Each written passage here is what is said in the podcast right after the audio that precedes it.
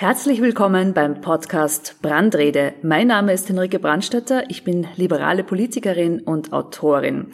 In meiner Serie Kamingespräche treffe ich spannende Persönlichkeiten und heute ist das Leopold Quell. Er betreibt gemeinsam mit seinem Bruder Backyard Boxing. Das sind zwei Boxstudios in Wien.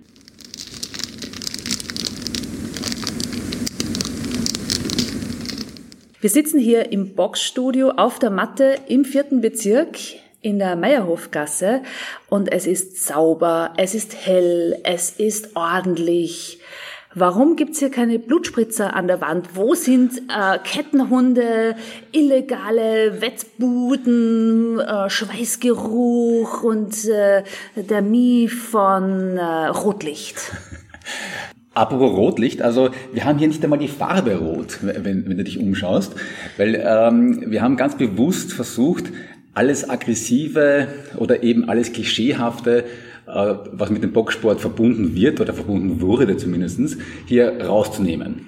Und ähm, mein, mein Bruder und ich, wir sind so vor ja, 20, eher 25 Jahren mit dem Boxen in Berührung gekommen zum ersten Mal, ähm, also als junge Erwachsene und äh, damals gab es in, in Wien schon etliche Clubs, aber die haben halt eher dem, dem Klischee entsprochen und wir wollten seit damals einen, einen, einen Gegenentwurf sozusagen bringen. Ein, ein klarer Hinweis, dass uns das gelungen ist, ist der Frauenanteil, der bei uns bei über 50 Prozent liegt. Wir waren da auch naiv, also beim, beim ersten Club in der, im siebten Bezirk in der Burggasse, da hatten wir zwei Zimmer oder zwei Räumlichkeiten, die sich für die Garderoben anbieten, einer größer, einer kleiner. Und wir waren in der Annahme, dass wir halt vielleicht 20 Prozent Frauen haben werden, haben deswegen den kleineren Raum äh, den Frauen gegeben, was sich dann sehr rasch als Fehler herausgestellt hat, was wir hier in der Meierhofgasse schon gelernt haben und umgekehrt gemacht haben. Aber eben, um, um auf deine Frage zu antworten, der Boxsport ist was Schönes und was Positives und was sehr Wertvolles und wir wollten den eben rausziehen aus diesem bisschen verruchten und schmuddeligen Image und ihm einen schönen Rahmen geben, wo man sich auch als Durchschnittsbürger reintraut, ohne irgendwie Angst haben zu müssen. Jetzt boxst du ja schon selber sehr lange. Das heißt, als du angefangen hast zu boxen mit deinem Bruder gemeinsam, war die Szene ja noch ganz anders. Beschreib uns das einmal. Ja, also ähm, ich war da so 19, äh, mein, mein Bruder 17, ein Freund von uns, äh, der hat zu boxen begonnen. Wir waren da fast geschockt, als wir das gehört haben, aber auch interessiert. Und deswegen sind wir zu seinem ersten Kampf äh, in, in eine Halle in Leasing äh, gepilgert. Und ich kann mich genau erinnern, wir sind da rein und ich dachte mir ehrlich gesagt, dass da vielleicht eine Handvoll Zuschauer sein werden, so Friends and Family, aber das war eine ausverkaufte Halle. Der erste Kampf war schon äh, im, im Gange und die, die, das Publikum war halt eine, eine aggressive Masse, die da, die da reingeschrien hat und, und schier ein bisschen sozusagen. Ja. Aber, aber, aber gleichzeitig auch faszinierend. Total faszinierend, weil erstens mal waren wir Teil dieser Masse nach zehn Minuten, ja, muss man ganz klar sagen. Und solange man keinen keinen direkten Augenkontakt mit den anderen Zuschauern über länger als drei Sekunden aufgenommen hat, war es auch absolut äh, sicher. Ja. Auf jeden Fall haben wir an dem Tag dann beschlossen, einerseits weil der, der Freund auch das Turnier gewonnen hat, aber auch weil es uns gefallen hat, dass wir jetzt auch mit, mit Boxen äh, beginnen. Und ähm, wir sind halt damals in die, in die Clubs gegangen, also es war vor allem das Schwarz-Weiß in der Längenfeldgasse, das gibt's halt gar nicht mehr mehr. Wir haben das aber unseren Eltern nicht erzählt, weil, weil die, die hätten wahrscheinlich geglaubt, dass wir irgendwie ins Milieu ab, abrutschen, wenn wir da jetzt den verruchten Boxsport äh, beginnen. Aber uns war von Anfang an klar, dass das einfach was, was Tolles und was Schönes ist und das sollte äh, und herausfordernd ist, ja, dass es nicht nur einfach stupides irgendwo draufhauen ist. Und wie habt ihr es dann der Mama gestanden? Ehrlich gesagt, erst viele Jahre später. Sie hat das wahrscheinlich eh so durch die Zeilen irgendwie gewusst, dass da was abgeht, aber wirklich offen drüber geredet haben wir erst viel später.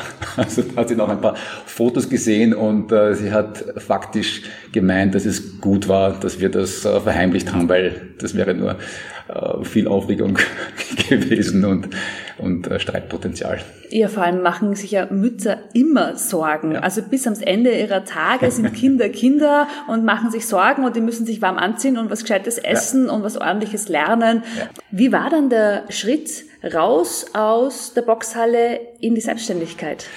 Also das war so, wir haben eben unseren Traum da verwirklicht und wir wollten den Boxsport frönen in einer eigenen, in einem eigenen Club mit unseren Regeln. Und äh, das war vor ungefähr äh, neun, zehn Jahren. Und relativ schnell hat sich aber herauskristallisiert, dass das eben auch andere Leute interessiert. Äh, mehr als nur unsere Freunde und Bekannte. Und wir haben dann bemerkt, dass wir professionelle Strukturen da brauchen und entsprechendes ähm, ja, Marketing und, und, und die, die Trainings ab, abhält. Und es muss einfach ein, ein kleines Unternehmen werden, damit das für alle zufriedenstellend abläuft. Das heißt, so fließend ja, wurde aus einem reinen Hobby durchaus etwas, das ja, unternehmensartig geführt wird und geführt werden muss. Wir haben auch gewisse Verantwortung. Wir haben Mitarbeiter und äh, die wollen am ersten des Monats ihr Gehalt haben. Das heißt, wir können nicht da irgendwie agieren. Jetzt holt man sich ja nicht nur beim Boxen ab und zu eine blutige Nase, sondern auch, äh, wenn man ein Unternehmen gründet und führt. Was würdest du Jungunternehmerinnen und Unternehmern oder Menschen, die sich selbstständig machen wollen, raten, sagen, das mach besser nicht, weil das führt eher zu einer blutigen Nase. Ich bin sehr froh, dass wir dass wir diese, diesen Art, diese Art der Selbstständigkeit gewählt haben, diesen Weg gen genommen haben. Das klingt vielleicht ein bisschen pathetisch, aber, aber in dieser Zeit, in diesen neun, zehn Jahren bin ich dadurch auch ein, ein besserer Mensch geworden, sozusagen. Ja, einerseits, weil man sich mit so vielen Dingen auseinandersetzen muss, von denen man überhaupt noch gar keine Ahnung hat, ähm, die aber notwendig sind. Ja, weil wer, wer macht die, wer macht das Marketing, wer, wer macht die, die Gehaltsabrechnung und, und wer kümmert sich um die Steuer und so weiter. Ja? Dinge, an die man überhaupt nicht denkt am Anfang. Ähm, und das hält sicherlich viele auf, weil sie einfach den Fokus auf das, das Kernbusiness haben. Aber aber letztendlich ist das auch was wirklich was Schönes und was Tolles, wenn man dann neue Dinge kennenlernt. Die die größte Herausforderung mit war auch, dass, dass äh, also mein Bruder und ich verstehen uns sehr, sehr gut, immer schon, aber selbst zwischen uns gab es in gewissen Phasen starke Spannungen, wie eben dieses kleine Unternehmen zu führen sei. Und ähm, da bin ich als Mensch eben auch gewachsen. Ja, da habe ich auch erkannt, dass ich manchmal von meiner Meinung oder von, meinem, von meiner Sturheit runtersteigen muss und einmal das zulassen muss, dass auch wer, wer, wer anderer sich, sich durchsetzt. Also da, da bin ich sehr dankbar dem ganzen Projekt gegenüber, weil das hätte ich früher einfach nicht so können. Das heißt, du rätst jungen Menschen, die sich selbstständig machen wollen, auch ein bisschen zu reflektieren, nicht immer auf seiner Meinung zu beharren, zu versuchen, sich in die Situation des Gegenübers hineinzuversetzen und einfach einen 360-Grad-Blick zu bekommen, um einfach ein guter Unternehmer, gute Unternehmerin zu werden? Ja, auf jeden Fall. Also meine Kommunikation ist, ist, das, ist ganz, ganz wichtig eben im engsten Kreis und auch ein gewisses, äh, also einerseits offen sein für neue Ideen, aber andererseits auch eben das Selbstbewusstsein ähm, entwickeln, genau zu wissen, was man will. Also äh, am Anfang, als wir noch ganz jung waren oder also das Unternehmen noch jung war, da haben wir uns von außen sicherlich zu viel sagen lassen. Ähm, gut gemeinte Tipps oder, oder Ratschläge sozusagen. Aber heute wissen wir genau, was wir wollen und was wir auch nicht wollen und nicht können und unterscheiden da ganz klar. Aber das war ein langer Weg, ehrlich gesagt. So, jetzt habt ihr erfolgreich diese zwei Studios aufgebaut, habt viele Mitglieder und dann kam Covid-19. Mhm. Wie war die Situation für euch? Ihr seid ein Kontaktsport. Mhm. Wie seid ihr damit umgegangen? Wie war es in der Krise? Was hättet ihr euch anders vorgestellt? Also es war schon beeindruckend, wie schnell das ging. Also wir haben da aktiv darüber gesprochen, als Covid eben so aufkam. Und da wurde auch die Idee quasi also besprochen, kann es sein, dass die vielleicht uns zudrehen. Und das, das wurde aber abgetan. Und zehn Tage später, 14 Tage später war es soweit. Äh, und ähm, wir haben den Club dreieinhalb Monate lang äh, geschlossen gehabt. Wir haben das auch so gemacht, dass äh, kein Mitglied weiter zahlen muss. Also alle Verträge wurden um diese dreieinhalb Monate quasi verlängert und suspendiert. Das heißt natürlich, dass die Umsätze von heute auf morgen im wahrsten Sinne des Wortes, also bei uns am 14. März, auf Null fallen. Ja, aber gleichzeitig natürlich, auch wenn wir versucht haben und auch tatsächlich Kosten sparen konnten, die Kosten lassen sich nicht auf Null drücken.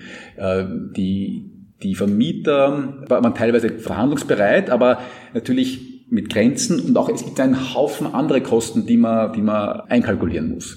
Das heißt, für uns war es vor allem ein, ein, ein Cashflow-Thema. Können wir, haben wir die Liquidität, dass wir das da stemmen, sozusagen. Die Art und Weise, wie die, die Regierung das kommuniziert hat, also gerade in der Anfangsphase, glaube ich, war das okay, weil das war einfach für alle eine neue Situation.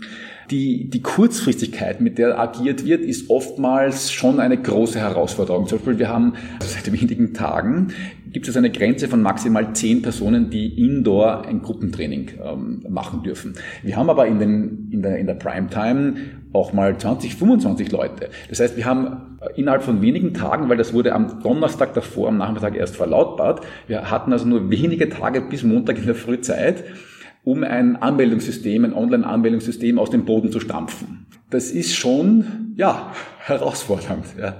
Und natürlich in einer Zeit, wo einfach ein gewisser Prozentsatz, der nicht so klein ist, von Mitgliedern verständlicherweise sagt, du, mir ist das jetzt einfach zu heiß. Ja? Ich, ich warte ab, wie das ganze Corona vorbei ist. Dann erst mache ich wieder Indoor-Sport, deswegen kündige ich meinen Vertrag. Oder ich, ich arbeite in einem heiklen Bereich oder ich habe ständig Kontakt mit, mit äh, Personen, die gefährdet sind. Deswegen kann ich und, und darf ich auch nicht hier weiter trainieren. Ich kündige meinen Vertrag. Ja. Das heißt, unsere Umsätze gehen natürlich merklich runter vor allem wenn man so ein Online-System aus dem Boden stampft, ist es ja noch nicht getan. Man muss es ja auch seinen Kunden kommunizieren, dass es das gibt, ja. weil die stehen dann vor der Tür, haben sich Zeit genommen, sind hierher gefahren und können dann nicht hinein, weil schon zehn Personen trainieren ja. und dann schickt man die wieder weg. Ja. Die haben ja dann schlechte Laune. Ja, also äh, der Backyard, wenn man hier reinkommt, das soll ein bisschen sein wie in seinem Lieblingsgasthaus. Ja, man man kann sich hier entspannen, ja.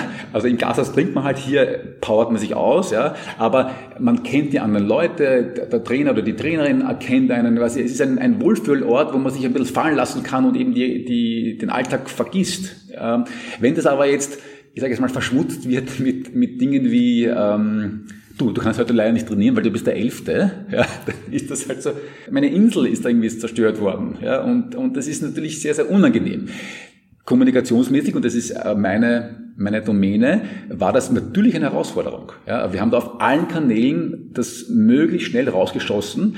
Wie du weißt, heutzutage niemand liest sich lange E-Mails durch und lange Erklärungen und das System muss wirklich watschen einfach sein und halt super intuitiv. Ja? Und das innerhalb von, von kurzer Zeit hinzustellen, ist nicht so leicht. Es ist uns super gelungen und auch vielen Dank an unsere Mitglieder, die da so verständnisvoll sind und ähm, da eben mitspielen. Ja? Auch Dank an meine, meine Frau und meine Familie, weil äh, also ich, hab, ich bin verheiratet und habe drei kleine Kinder. Das kostet viele Stunden und äh, wo ich dann halt fehle auch zu Hause. Zurück zu Frühjahr, zu März, April. Das heißt, es war der schnelle, harte ja. Lockdown.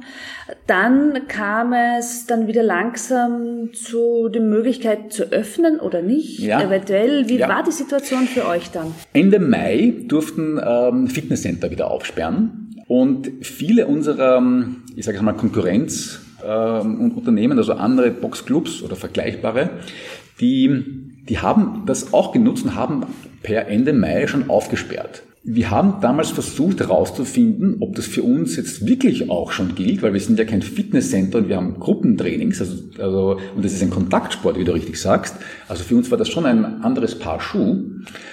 Aber Auskünfte dazu bekommen war nahezu unmöglich. Auch damals gab es ja, gab's noch oder wieder die, die Abstandsregeln und da war unsere einfache Frage, wenn ein Fitnessraum, so wie wir ihn haben, x Quadratmeter hat, wie viele Personen Y dürfen dann da gleichzeitig trainieren?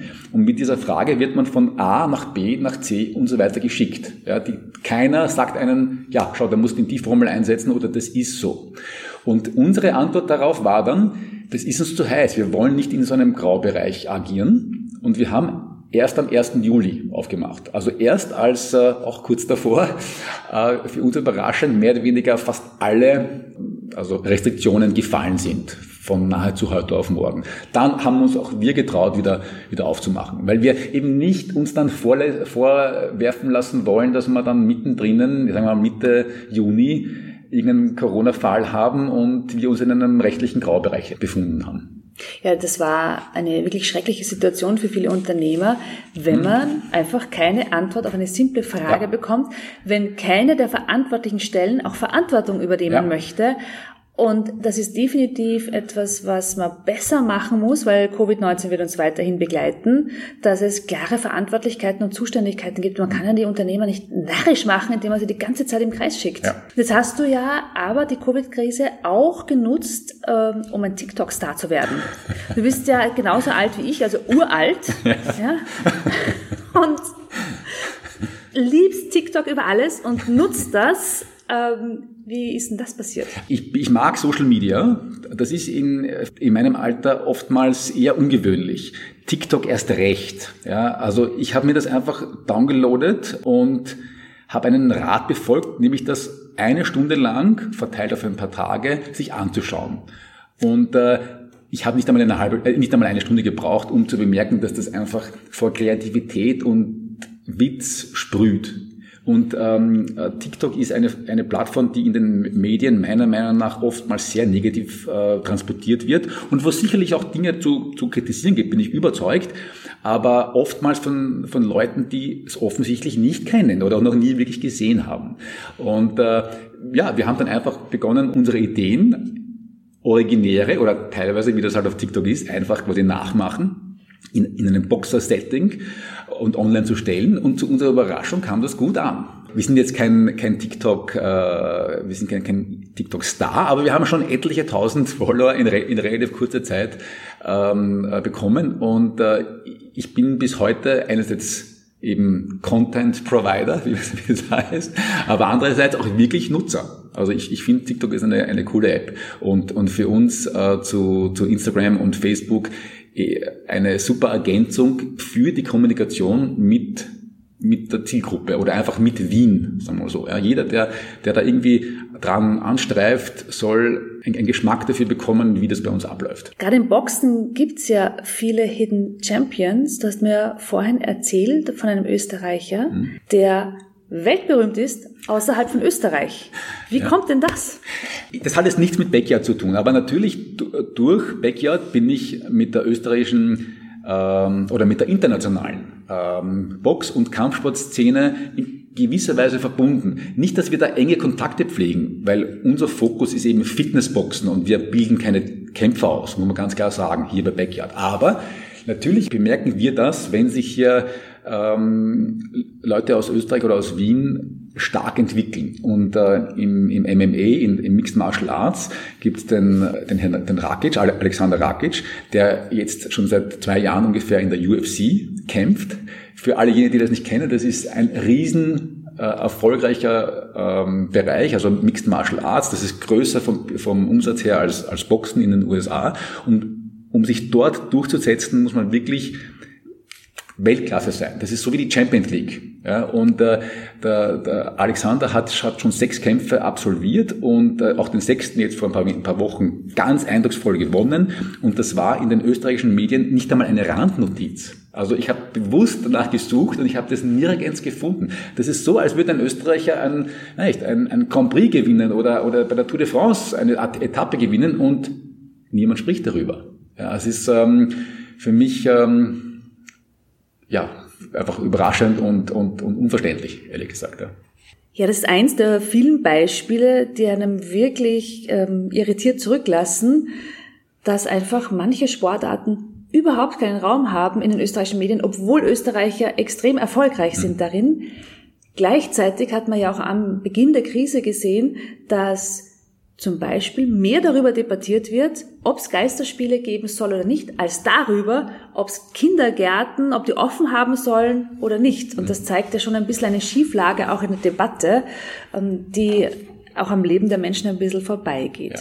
Und wenn wir jetzt zum Leben zurückkommen, ähm, wir wissen nicht, kommt ein zweiter Lockdown, wird er so sein wie im März und April, so ein harter Lockdown oder weniger hart, aber doch Du weißt es auch nicht, aber was wünschst du dir als Unternehmer, damit du dein Studio behalten kannst, damit du deine Mitarbeiter halten kannst und die Arbeitsplätze sichern kannst, damit die Kunden sich wohlfühlen? Was braucht ihr, damit es weitergeht bei euch? Ja, also wir brauchen natürlich Klarheit und mir ist natürlich klar gleichzeitig, dass man jetzt nicht, äh, dass die entscheidenden Personen nicht ewig in die Zukunft ähm, äh, schauen können. Aber, aber die Kommunikation muss halt möglichst eindeutig sein.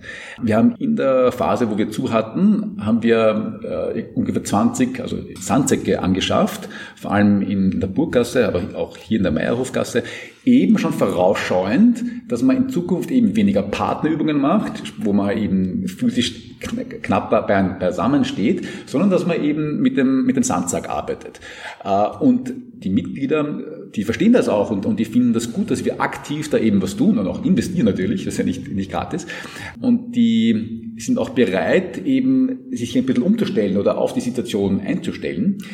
Aber solange wir weiterhin unter gewissen Auflagen weitermachen können, ist alles gut.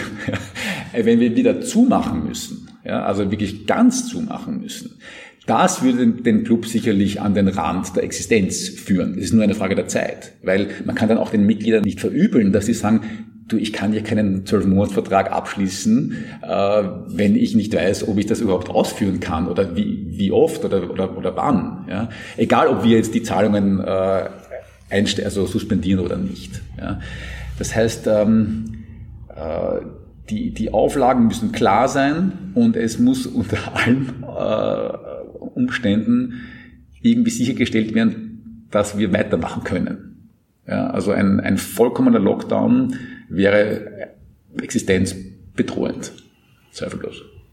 Jetzt haben wir auch viele Fitnessstudios, Sportstudios auf Zoom-Classes umgestellt. Wäre das eine Option für euch? Also äh, Corona hat auch uns digital weitergebracht, sondergleichen. Es ist wirklich ein, beeindruckend. Wir haben während der, der Corona-Pause haben wir dreimal die Woche äh, Online-Klassen gemacht über Zoom, teilweise mit also wir hatten Klassen mit 80, 90, 100 Teilnehmern. Also wir waren da selber überrascht, wie das ankommt. Wir haben auch äh, Outdoor-Klassen äh, äh, angeboten, die auch super gelaufen sind. Der Punkt war, ist halt, dass jetzt der Herbst und der Winter kommt. Das heißt, Outdoor fällt sowieso, fällt weg. Ja? Und online ist für ein gewisses Segment absolut eine gute Option. Ja? Aber die Mehrheit unserer Mitglieder sagen halt schon, das hier ist unser, unser Rückzugsort, ja, unser, unsere kleine Oase innerhalb des, des Alltags. Ich habe kein Problem damit, als, als Mitglied mich da ein bisschen zu verbiegen oder ein bisschen anzupassen, aber bitte macht's das nicht zu. Ja? Also das wäre eine Katastrophe. Jetzt nicht nur, weil man vielleicht ein paar Kilo zunimmt oder so, ja, sondern einfach, weil man halt hier gerne herkommt und gern Leute trifft äh, und zusammen da sich auspowert und, und schwitzt. Das ist was wert einfach. Ja. Das, das ist ein, der Grund, warum man das gerade bei uns macht. Ja, weil man könnte ja auch zu Hause äh, Liegestütz machen und, und äh, Springschuh springen und sich an Sandsack auf, aufhängen. Das wäre noch meine abschließende Frage. Wenn es wieder dazu kommt, dass man nicht in einen Club gehen kann. Was ist denn diese eine Übung zu Hause, diese eine Boxübung, wo ich erstens mal ein bisschen Energie rauslassen kann und vor allem, die mir hilft, gegen ein bisschen so Corona-Speck anzukämpfen? Also ich finde, äh, Springen ist äh, einfach immer cool. Also ähm, Springen kann man dosieren, ja, äh, wie intensiv man das macht. Ja. Man, äh, es ist motorisch auch am Anfang ein bisschen herausfordernd. Es schaut cool aus. man kann sich fühlen wie ein Boxer. Ja. Äh, man braucht wenig Platz. Das Einzige, was man, worauf man achten muss, ist, dass man wenn man nicht äh, Streit mit den Nachbarn haben möchte, sollte man das vorher abklären sozusagen. Ja. Aber das ist eine, eine tolle Übung, die man, die man überall machen kann. Ich danke dir für das Gespräch und freue mich jetzt darauf, äh, dass wir uns gegenseitig die Fresse polieren. genau. Zahnschutz rein und los geht's.